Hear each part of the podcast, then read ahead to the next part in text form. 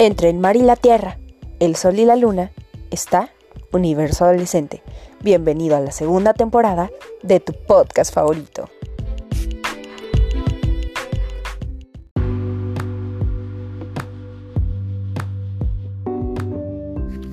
Hola mis queridos oyentes, me presento. Yo soy Michelle y este es mi podcast. En él podrás encontrar reseñas de películas, series, libros, música, entre muchas cosas más. Espero lo disfrutes.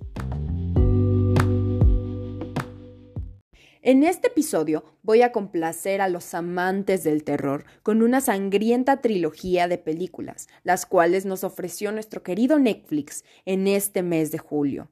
Estas películas están basadas en la serie de novelas de R. L. Stein. Más o menos tendrás una idea de cuáles son las películas. Y si leíste el título de este episodio, estamos hablando de La calle del terror. El orden de estas películas es La calle del terror parte 1 1994, La calle del terror parte 2 1978 y La calle del terror parte 3 1666. Hasta el momento Netflix solo ha mostrado dos de estas películas, pero no te desesperes que este viernes 16 de julio Netflix sacará en su plataforma la tercera película de esta trilogía, que a todos nos tiene como locos. La calle del terror parte 1, 1994, nos cuenta cómo un círculo de amigos adolescentes se encuentra accidentalmente con el antiguo responsable de una serie de brutales asesinatos que han asolado su ciudad durante más de 300 años. La calle del terror parte 2, 1978, pega un salto en el tiempo, sin dejar Shadyside. Las clases terminan y estamos en el verano. Las actividades en Caim, Nightwing, están a punto de comenzar. Pero cuando otro vecino está poseído por la necesidad de matar, la diversión bajo el sol se convierte en una lucha espantosa por la supervivencia.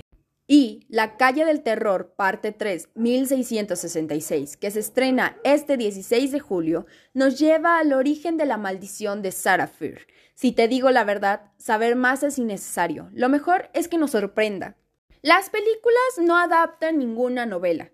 Toman elementos de muchas de ellas, pero sobre todo cuentan una historia lineal que corre a lo largo de las tres películas, algo que, algo que las diferencia mucho de los libros de Stein, al que le gusta unir sus libros. Una maldición desencadena los eventos de la calle del terror 1 y 2, pero no se resolverá hasta la calle del terror parte 3.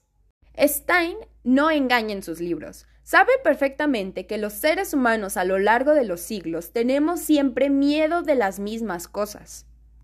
El terror se puede vender de muchas formas, pero nunca cambia. Miedo a la oscuridad, miedo de que haya alguien en la casa, miedo de que haya alguien debajo de tu cama. Es terror sin mensajes, ni moralinas, ni ambición de ser más de lo que es. Pura diversión. Adolescentes molientes y corrientes se enfrentan a cosas horribles, pero pueden usar su propio ingenio e imaginación para sobrevivir. Son novelas que evitan el mundo real. El terror nunca es terror real. No hay drogas, no hay abusos infantiles, apenas hay padres divorciados.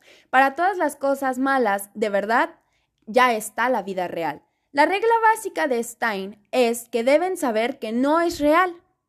Este episodio ha llegado a su fin. No te olvides de pasarte por Netflix y ver la primera y la segunda película de esta sangrienta trilogía.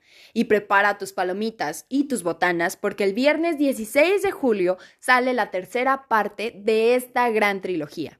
Espero que con esta tercera parte nos dejen bien en claro cómo fue que sucedió todo y que por fin ya termine tanto caos que se ha estado ocasionando. El episodio de hoy ha llegado a su fin, pero no te preocupes que la próxima semana te traeré uno nuevo. No te olvides de pasarte por mi Instagram y comentarme de qué quieres que sea el nuevo episodio. Espero hayas disfrutado tu podcast favorito, Universo Adolescente.